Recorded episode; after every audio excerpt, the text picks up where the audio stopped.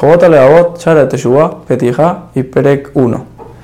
En la Petija el Jobot Alevavot nos dice la importancia de volver en Teshuvah. Dice el Jobot Alevavot de que a unos tzadikim vuelven en Teshuvah. Ya que hay dos tipos de tzadikim. Hay tzadikim que nunca pecaron en su vida y hay tzadikim que pecaron y volvieron en Teshuvah. David Amelech, cuando habla en sus pesukim, habla primero de los tzadikim que pecaron y volvieron en Teshuvah después del tzadik que nunca pecó. Aunque sea que debería ser al revés, ya que el tzadik que nunca pecó era tzadik desde, desde que nació y este simplemente volvió en Teshuvah. Dice el Jobot Levavot, ¿por qué esto es así? Porque la gran mayoría de los tzadikim primero pecaron y después volvieron en Teshuvah. Por eso, al ser la mayoría, el pasú los contó de primero. Por eso es tan importante de que todo el mundo vuelva en Teshuvah para poder llegar todos a ser tzadikim. El Jobot Levavot nos, nos dice de que este Shar está dividido en 10. Primero, ¿qué es la Teshuvah? El segundo Perek me, dice cuáles son las partes de la Teshuvah. El tercer Perek habla qué cosas debe saber la persona para, volver, para poder volver en Teshuvah.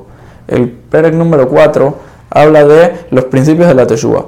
El quinto Perek me dice los detalles de cada uno de estos, de estos principios.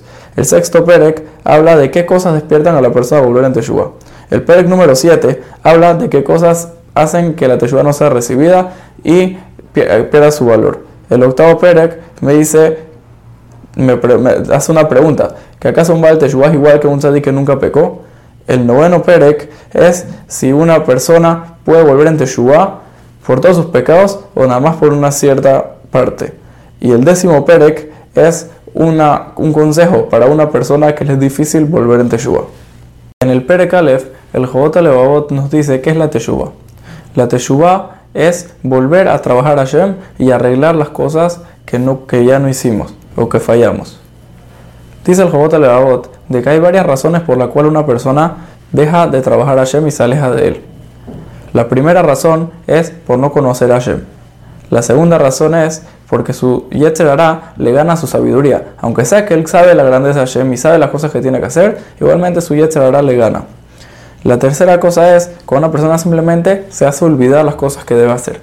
Y la cuarta cosa es de que se junta con amigos malos y esos amigos le, hacen, lo hacen hacer cosas malas.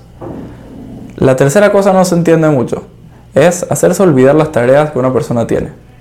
Explica Rod Dessler de que una persona que no de verdad le importa algo, su yetzer usa una táctica y, le empuja a esa cosa que no le importa mucho, lo aleja y lo hace olvidar para que no lo, para que no lo termine cumpliendo. Hay dos maneras de las cuales la persona se puede alejar de Hashem. La primera manera es dejar de cumplir las cosas que Hashem le manda. Y la segunda manera es hacer cosas de que Hashem le prohíbe. Si una persona pecó, se alejó de Hashem de una manera en que él dejó de cumplir las tareas que Hashem le manda, entonces ahí su teshuvah va a ser comenzar a, cumplir y esforzarse en siempre cumplir las cosas que Hashem le manda y apegarse a los principios de la teshuvah que están dichas en Perek Dalet. Ahora, ¿qué pasa si él se alejó de, una, de la segunda manera? De que fue, de que él fue y pecó ante Hashem.